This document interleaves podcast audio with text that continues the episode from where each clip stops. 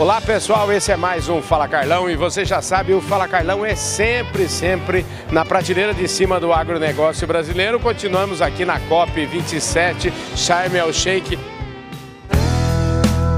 Podcast Fala Carlão. E ó, gente, está chegando cada vez mais prateleira de cima. Aqui do meu lado agora está o Fernando Sampaio. O Fernando Sampaio é um craque lá do Brasil, vocês todos conhecem. Ele é homem do PCI, que é o Instituto de é, Produzir conservar e incluir e ele vai explicar um pouco para nós o que, que isso significa para o Brasil e para o Mato Grosso. Obrigado, querido, pela sua presença aqui no Fala Carlão mais uma vez, agora de maneira presencial, né? Agora internacional, né, Carlão? Obrigado aí por convidar a gente para falar com vocês. Escuta, qual que é a sua agenda aqui na COP 27? Olha, a agenda do Mato Grosso, né? O Mato Grosso ele tem seus compromissos, né, que são as metas da PCI, tem um compromisso de clima também. E a nossa intenção é mostrar que de fato o Estado está fazendo avanços, né? tanto do lado das políticas públicas como numa série de ações que têm sido implementadas para a gente entregar esses compromissos. Então a gente quer mostrar isso até como forma também de atrair mais investimentos e parcerias para o Estado. Pois é, gente, essa COP está sendo chamada a COP da implementação, né? O, é, é, houve até um discurso do próprio presidente da ONU aqui no começo falando da necessidade de a gente meio que acabar com o blá blá blá, a gente, trocando em miúdos a conversa dele era isso, acabar com o blá blá blá, acabar com, com o que eles chamam aqui do greenwashing, os falsos, é, a falsa sustentabilidade. E aí, o, o Mato Grosso é um exemplo para nós lá no Brasil, mas eu queria saber como é que anda, porque o compromisso é assim, desde o Acordo de Paris, é, os tais 100 bilhões por ano parece que nunca chegam, né? E essa conversa meio que está empacada no sentido de que o dinheiro que é bom não está acontecendo. Pois é, primeiro, né, é verdade, a gente precisa parar com as conversas, não adianta só ficar prometendo coisa e não entregar, né? E na verdade o Mato Grosso saiu na frente, quer dizer, a gente fez um compromisso lá atrás e está de fato implementando, né? Então não é só conversa, você tem ações concretas de controle do desmatamento. Mato Grosso é o estado que está mais avançado na implementação do Código Florestal.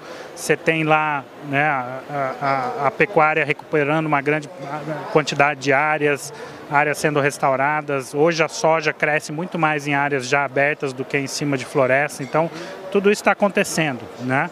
O governo tem que fazer a parte dele, os produtores estão fazendo também, mas de fato você tem um custo para fazer essa transição num território ainda mais do tamanho do Mato Grosso, né?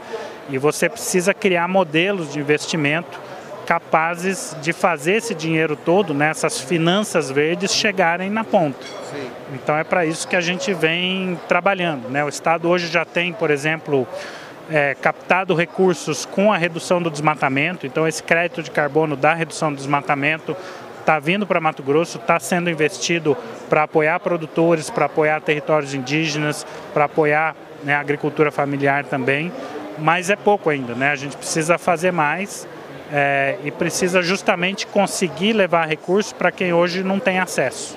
Mas é, é eu, eu, o que você está me, me, dizendo aqui, na verdade, não deixa de ser uma excelente notícia, né? Porque você está tá me dizendo que já existe dinheiro concreto vindo. Pode ser pouco ainda, mas já existe.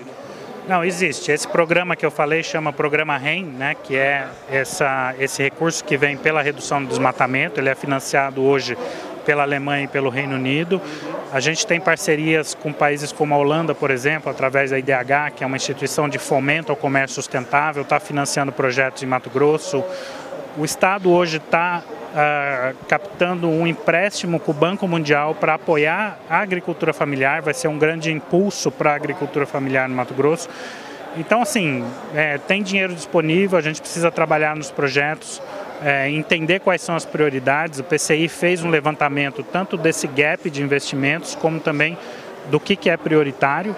É, e é para isso que a gente tem que trabalhar, né? cada vez mais tentar é, levar esse recurso para a ponta onde ele é mais necessário. Fernando, a gente já começou falando, eu queria só desenhar um pouquinho aí para o pessoal que ainda, vamos dizer assim, pode estar tá não entendendo direito, a gente falando em PCI, PCI, eu, eu até dei uma pista lá no começo, mas eu acho que vale a pena a gente resgatar um pouquinho da cronologia, do cronograma dessa história toda, onde é que ele nasceu, por que, que ele nasceu, explica para nós o que, que é desde o começo aí, que agora está virando um instituto, é isso, né? Isso. Bom, a gente precisa entender a PCI de, de, em três camadas. Né? A primeira, a PCI é um grande compromisso de Mato Grosso, então a gente tem metas específicas nesses três eixos, produzir, conservar e incluir. Né? A ideia é que a gente consegue aumentar a produção através de intensificação, boas práticas, enfim, é, dá para aumentar, produzir mais, dá para conservar o que tem que ser conservado. Mato Grosso hoje tem mais de 60% da área é, em floresta, vegetação nativa a gente consegue conservar isso, acabar com o desmatamento ilegal, implementar o código, restaurar o que tem que ser restaurado e o incluir, que é essa inclusão socioprodutiva da agricultura familiar e povos indígenas. Então, o Mato Grosso levou isso para a COP em Paris lá em 2015. Ó, esse é o compromisso onde o Estado quer chegar, mas a ideia é que o governo não consegue fazer tudo sozinho. O governo tem sim né, uma grande parcela de responsabilidade, mas a gente precisa unir forças, governo, sociedade civil, setor privado, para chegar lá. Então, essa é a segunda camada, né? A PCI é uma grande colaboração público-privada. Então, ela nasceu como um comitê também que juntava secretarias de governo e esses outros atores. E agora, por último, a gente está criando um instituto, né? o Instituto PCI, porque a ideia é que ele também funcione como um mecanismo financeiro para captar recursos, né, para criar esses modelos de investimento que a gente precisa para fazer funcionar. Então esse é o passo que a gente está agora e que a gente vem anunciar na COP também, né, que o Mato Grosso tem hoje uma instituição capaz tanto de fazer essas parcerias privadas como também de servir como um veículo de investimento. O Fernando, eu queria saber de você o seguinte: é, a gente precisa, eu queria é, saber seu posicionamento em relação à questão das métricas pelas quais a agricultura, pelas quais o meio ambiente lá no Brasil é avaliado do ponto de vista de fora, da, dos atores externos. Né? É, as métricas, muitas vezes, questão, por exemplo, do crédito carbono, essas coisas, quem vai receber, quem vai pagar, como é que como é que a gente pensa e como é que o Mato Grosso trabalha nessa direção no sentido de criar métricas, vamos dizer assim, tropicais? Porque a nossa agricultura é muito diferente, por exemplo, da agricultura temperada. Como é que isso, como é que isso, como é que isso conversa com a comunidade internacional? Olha, o Brasil tem é, dois grandes trunfos, né? Em relação ao clima. O primeiro é o ABC, que é a agricultura de baixo carbono. Uhum e o segundo é o Código Florestal. Isso aí deveria ser o nosso passaporte de sustentabilidade né, para qualquer discussão de clima. Então a gente consegue ter uma produção que de fato, em vez de estar tá emitindo, ela consegue diminuir emissões, né? É, e isso precisa ser mostrado. Eu acho que tem muita gente trabalhando na questão das métricas, como é que você faz isso, mas o fato é que o Brasil consegue fazer isso, né? essa agricultura de baixo carbono. É, e o Código Florestal também, né? Nenhuma outra agricultura no mundo tem né, os agricultores como parte também do processo de conservação. Então, de fato, isso tem que ser quantificado, tem que ser mostrado, os agricultores têm que receber por isso também, né? É um serviço ambiental. A nossa visão é que nossos produtores vão estar vendendo carne, vendendo soja, vendendo carbono também, né? Então a gente precisa trabalhar para que isso aconteça. É, aqui na COP tem um grupo de Coronívia que discute justamente a agricultura, né, como é que a agricultura é parte desse processo. Eu acho que o Brasil tem um peso grande nessa discussão. E eu acho que, na verdade, o nosso único grande calcanhar de Aquiles é a questão do desmatamento, do desmatamento ilegal, que ainda é grande parte do desmatamento no Brasil, e que é onde, de fato, o Brasil tem que colocar esforço, porque não dá para a gente ficar mostrando um lado bom, que é esse da agricultura do Código Florestal de um lado, e você ter né, o desmatamento ilegal correndo solto do outro. Então, isso eu acho que é o que a gente tem que focar no Brasil, né, para de fato nos posicionarmos de novo como uma grande liderança climática. Maravilha. Olha, eu queria aproveitar esse ato aqui e mostrar para vocês a nossa revista Agro Revenda, faz parte da plataforma Agro Revenda, que é a, a plataforma de de informação da distribuição agro no Brasil e agradecer também os nossos patrocinadores. Eu queria agradecer muito o Grupo Public, a própria plataforma Agro Revenda e agradecer especialmente a Singenta, é, cuja ação pro, proporcionou a gente estar aqui levando para vocês tanta informação. E eu quero aproveitar e pegar uma informação lá da Singenta, que é o projeto Reverte, um projeto feito com a Singenta, Embrapa, TNC, enfim, um projeto que envolve também financiamento aos produtores, no sentido de recuperar um milhão, esse é o objetivo deles, recuperar um milhão de pastagens degradadas. E eu acho que esse tipo de ação, viu, Fernando, é uma ação que eu, eu falo assim, até esses dias atrás, quando se falava em sustentabilidade, eu até brinco, dizendo que as empresas davam um cartão de, é, em papel reciclado e é, isso era o máximo de sustentabilidade. Mas hoje as empresas como a Singenta, por exemplo, estão realmente colocando a mão na massa e contribuindo efetivamente, porque no fundo, no fundo, tudo isso custa muito investimento, custa muito dinheiro, a gente sabe disso. Eu queria que você usasse esse exemplo aí é, da Singenta e falasse um pouquinho mais sobre o que, que vocês esperam do Instituto, qual, qual, qual vai ser, vamos dizer assim, como é que é o papel dos atores privados dentro dele. Pois é, esse é um excelente exemplo, né? porque dentro do, dessas metas da PCI, a gente tem uma meta que é justamente fazer a produção agropecuária crescer em cima de pastagem degradada. Uhum. Né? E é isso que o Reverte faz. Uhum. Então você tem um exemplo de uma empresa que colocou em prática um projeto uhum. que ajuda diretamente o compromisso do Mato Grosso.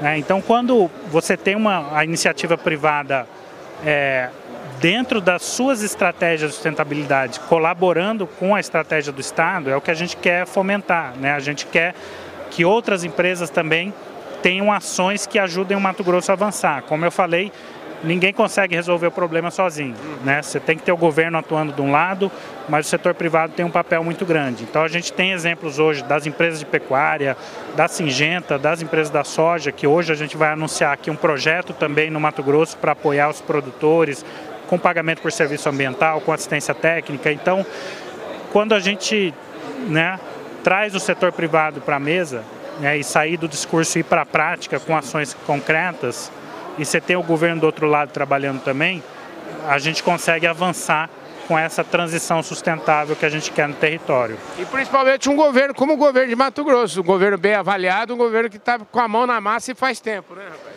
Graças a Deus, né? Porque a gente tem um governo de fato que colocou essa agenda né, na importância que tem a agenda do clima, é, agenda da regularização ambiental, tudo isso está caminhando, o próprio governo está investindo nisso, né, tem uma administração muito eficiente que foi reconhecida agora pela população de Mato Grosso, então de fato o Mato Grosso tem avançado bastante, a gente espera que seja um exemplo também até para inspirar outras regiões, mas é, é o que eu falei, né? Você precisa ter as duas coisas funcionando bem. O governo, de um lado, cumprindo seu papel, o setor privado também saindo do discurso, indo para a prática, e é assim que a gente consegue avançar. Fernando, eu citei aqui o caso, o exemplo da Singenta, mas você estava me falando tem outras empresas já trabalhando junto com você. E você pode citar aqui, fica à vontade. Porque o mundo é movido, eu acho que por exemplos, viu? Mais do que palavras, a gente tem que falar de exemplos. Então, a, a, na PCI a gente tem empresas que estão de fato envolvidas ali na criação do instituto, né? Tem a Amage, tem a Marfrig, uh, outras empresas, Carrefour está investindo num projeto de pecuária no Mato Grosso, a JBS tem várias ações, escritórios verdes, programas de assistência. É, a gente está discutindo com as empresas da soja, né, as traders, é, um outro projeto em regiões específicas do Mato Grosso. Muitas delas têm fundações que apoiam as entidades da agricultura familiar também. Então, de fato, é um grande esforço coletivo ali, né? Maravilha. Escuta, você fica. Hoje, hoje eu estou gravando essa entrevista aqui hoje, sábado, e é o dia da agricultura, que é simbólico, né, rapaz? É, o dia que eu resolvi para chegar aqui, né, Carlão? Mas é. A agricultura, é, é, na COP no ano passado a gente falou muito de, de, florestas, né, da questão da floresta, que é fundamental, mas a agricultura também tem um papel fundamental é, e tem um, né, pode ter um impacto positivo muito grande na questão climática e também na segurança alimentar, né, que de fato são dois desafios que o mundo atual precisa conciliar, né? Como é que você garante segurança alimentar para todo mundo e como é que você garante também que essa produção tenha um impacto positivo para o clima e eu acho que a gente consegue fazer tudo isso. Só para fechar aqui, eu queria que você me falasse um pouquinho hoje da fotografia do agronegócio no Mato Grosso. Hoje, porque você falou aí de energia, a gente tem milho no Mato Grosso, queria que você falasse um pouquinho como é que anda, um pouco, como é que é o Mato Grosso hoje, para o pessoal que não perde nenhum Fala Carlão. o Mato Grosso hoje né, é o maior estado produtor do Brasil de todas essas commodities, né, é um grande produtor, exportador, como eu falei, a gente consegue fazer tudo isso, ainda tem 62% do estado conservado. É, eu, que eu acho que o grande desafio do Mato Grosso agora é trabalhar na inclusão. Né? Você tem muitos pequenos produtores na pecuária, em cadeias da agricultura familiar, que precisam participar desse processo todo de desenvolvimento. Para isso que a gente está apostando com financiamento né, nessas, é, nessas cadeias uh, para de fato a gente levar essa transformação para o Mato Grosso inteiro. Né? Não adianta ficar localizado em algumas regiões, a gente precisa também trabalhar a questão do desenvolvimento regional. A gente tem hoje, inclusive, uma experiência que é a de criar PCIs regionais com municípios. Então você cria uma governança local junto com a prefeitura, com as empresas que estão ali, para pensar aquele território, né? Quais são os desafios que você tem ali, mas quais são as oportunidades também para a gente trabalhar junto. Maravilha. O Fernando, é um exemplo pro Brasil esse trabalho de vocês lá, viu? Parabéns, viu? Obrigado, Carlão. Prazer te ver aqui na COP. Maravilha. Quem sabe a gente, amanhã ou depois, a gente faz uma prosa com o governador, né, rapaz? Isso aí, o governador vai estar tá aí, a gente vai estar tá mostrando várias ações do Mato Grosso aqui durante a semana. Uhum. Na segunda-feira tem uma apresentação desse programa, é, onde a gente está recebendo financiamento pela redução do desmatamento. Então, o Mato Grosso está em peso aqui. Maravilha, gente. É isso aí. O Mato Grosso dando um exemplo concreto de que bons projetos. É, é aquela história que eu sempre falo na, no meu negócio. Eu falo assim: para boas ideias o dinheiro sempre aparece, viu? É, dá trabalho, mas aparece. é isso aí, gente. Falei aqui com o Fernando Sampaio e esse foi mais um Fala Carlão, sempre, sempre na prateleira de cima do agronegócio brasileiro. Muito obrigado pela sua audiência e a gente continua aqui, COP27 Charme ao Shake.